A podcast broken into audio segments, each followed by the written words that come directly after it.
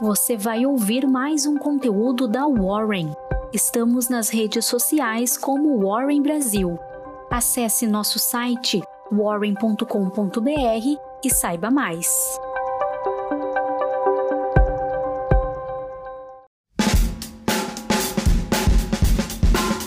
Olá, bom dia. Eu sou Ludmilla, especialista em investimentos aqui na Warren. Estarei trazendo as principais informações de mercado desta sexta-feira, dia 16 de julho. Na agenda de hoje, temos nos Estados Unidos divulgação das vendas no varejo de junho. E aqui no Brasil, o evento mais importante fica para o leilão de privatização da Companhia Estadual de Energia Elétrica do Rio Grande do Sul. E na B3 é dia de vencimento de opções sobre ações. A produção industrial de junho nos Estados Unidos desacelerou e frustrou o consenso do mercado. O indicador subiu 0,4% em junho. Os problemas globais na cadeia de semicondutores pressionaram a produção negativamente. Do outro lado, o setor de utilidades teve alta de 2,7%, diante da intensificação do uso de ar-condicionado no intenso verão norte-americano. O PIB chinês desacelerou no segundo trimestre, crescendo 7,9% na base anual. Nos três primeiros meses do ano, o país asiático cresceu 18,3%. No Brasil, o ICVA, Índice Cielo do Varejo Ampliado, conhecido por ser a prévia das vendas do varejo oficial, tiveram um aumento real de 9,5% em junho.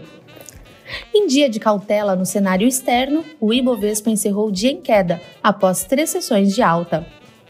Em movimentos de M&A, o segmento de consumo emplacou alguns destaques nesta quinta-feira. Magazine Luiza anunciou nova aquisição para o seu ecossistema de negócios focada no mundo gamer. É a maior aquisição da história do Magalu. A varejista adquiriu 100% da Kabum, entrando de cabeça no e-commerce de tecnologia. Nos últimos 12 meses, a companhia especializada em games registrou 3,4 bilhões de reais de receita. O valor de negociação é de 3,5 bilhões de reais e será pago em três etapas, envolvendo pagamento à vista de 1 bilhão de reais, transferência de ações ordinárias da Magalu e pagamento condicionado em 2024. Magalu também confirmou a realização de follow-on nesta quinta-feira, que deverá emitir cerca de 150 milhões de ações. E as notícias do varejo não param por aí. As lojas Renner anunciou a compra da Repassa, uma plataforma online de revenda de roupas e calçados. A aquisição vai em linha com a estratégia ESG da companhia e pode criar uma sinergia interessante com a varejista. Falando em estratégia pautada a valores ambientais e sociais, a Renner fechou o contrato com a Enel para comprar a energia eólica para atender a demanda de 170 lojas e centro de distribuição. E o Banco Central anunciou a homologação da cisão parcial entre GetNet e Santander Brasil. O movimento aproxima a abertura de capital da empresa dona de máquinas de cartão.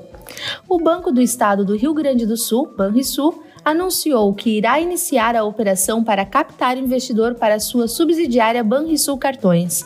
O presidente da instituição, Cláudio Coutinho, afirmou que se trata de uma medida para agregar know-how, tecnologia e investimentos e a CSN Mineração aprovou a emissão de um bilhão de reais em debêntures. A Companhia Brasileira de Alumínio, joia do grupo Votorantim, estreou em alta ontem na B3.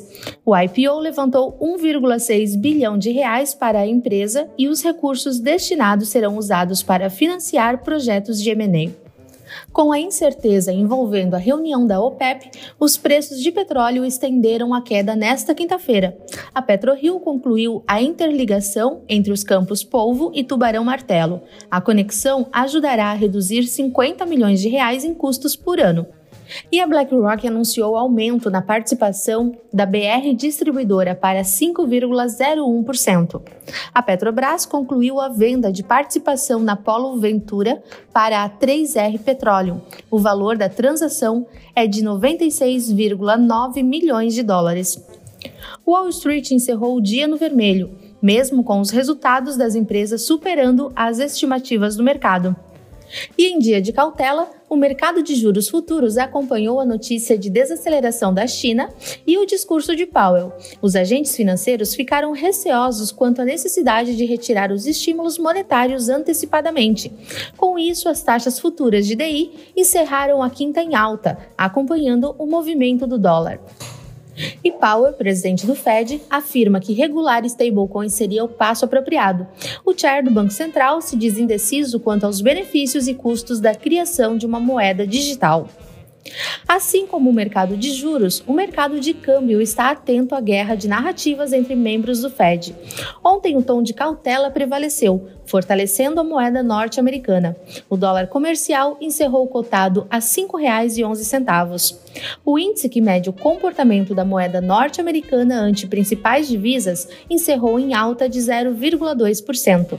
Obrigada por nos acompanhar. Tenha um excelente final de semana e até segunda-feira no nosso próximo Warren Call.